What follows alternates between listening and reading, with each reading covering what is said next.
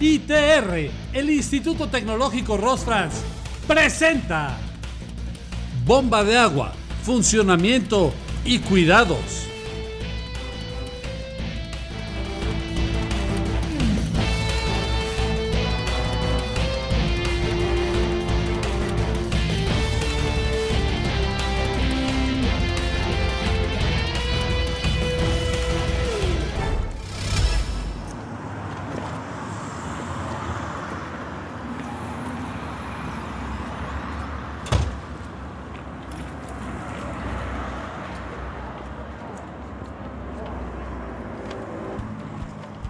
¿Alguna vez te has preguntado cómo es que tu automóvil trabaja tanto tiempo sin calentarse en exceso? El sistema de enfriamiento es el responsable de desempeñar la tarea de mantener en una temperatura óptima de trabajo al motor, siendo aproximadamente 100 grados centígrados. El sistema de enfriamiento consta de varios elementos tales como termostato, radiador y bomba de agua, siendo esta última uno de los elementos más importantes de todo el sistema ya que su tarea principal es impulsar el líquido refrigerante para que el automóvil se mantenga en una temperatura óptima de funcionamiento.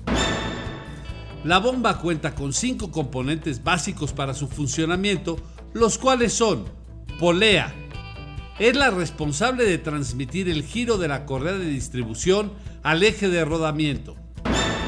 Carcasa, es el elemento estructural que soporta los demás elementos de la bomba y se ajusta a la entrada del circuito de enfriamiento.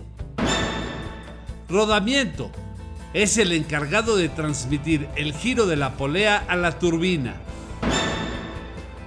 Turbina. El diámetro, así como el número y la altura de las aletas, determinan el caudal y la presión de líquido en el sistema. Junta.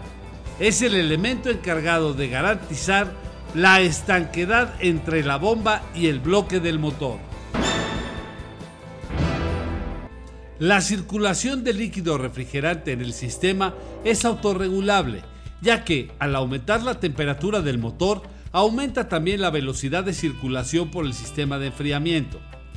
La bomba succiona el refrigerante por la parte inferior del radiador y la impulsa hacia el bloque del motor y a la cámara de combustión.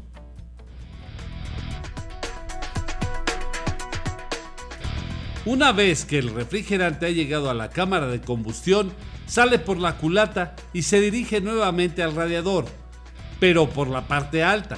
Al entrar el refrigerante caliente por el radiador, se va enfriando en su paso por los conductos de enfriamiento del mismo.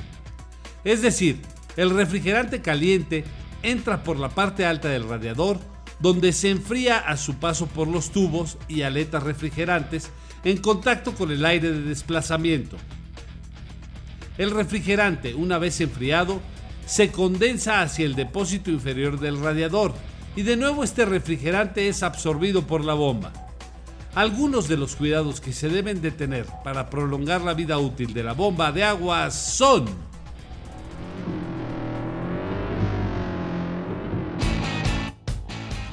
comprobar el nivel de líquido refrigerante ya que de no tener un nivel suficiente, la bomba podría tener problemas de cavitación. Utilizar siempre productos de uso directo, preferentemente al 50%. En caso de ser necesario diluir el líquido refrigerante, utilizar agua desmineralizada siempre. Cambiar la bomba en el tiempo determinado por el fabricante. Actualmente existe gente que no utiliza algún líquido refrigerante y solo coloca agua en el sistema, sin tener el conocimiento de lo perjudicial que esto es, tanto para la bomba como para el sistema de enfriamiento. El Instituto Tecnológico Rosfrans cuenta con el personal calificado que podrá aclarar tus dudas acerca de los líquidos refrigerantes y te dará la recomendación óptima para tu vehículo.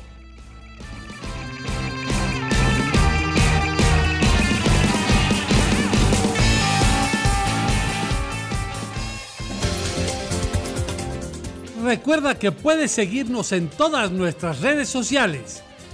ITR, el Instituto Tecnológico Rosfrans, presentó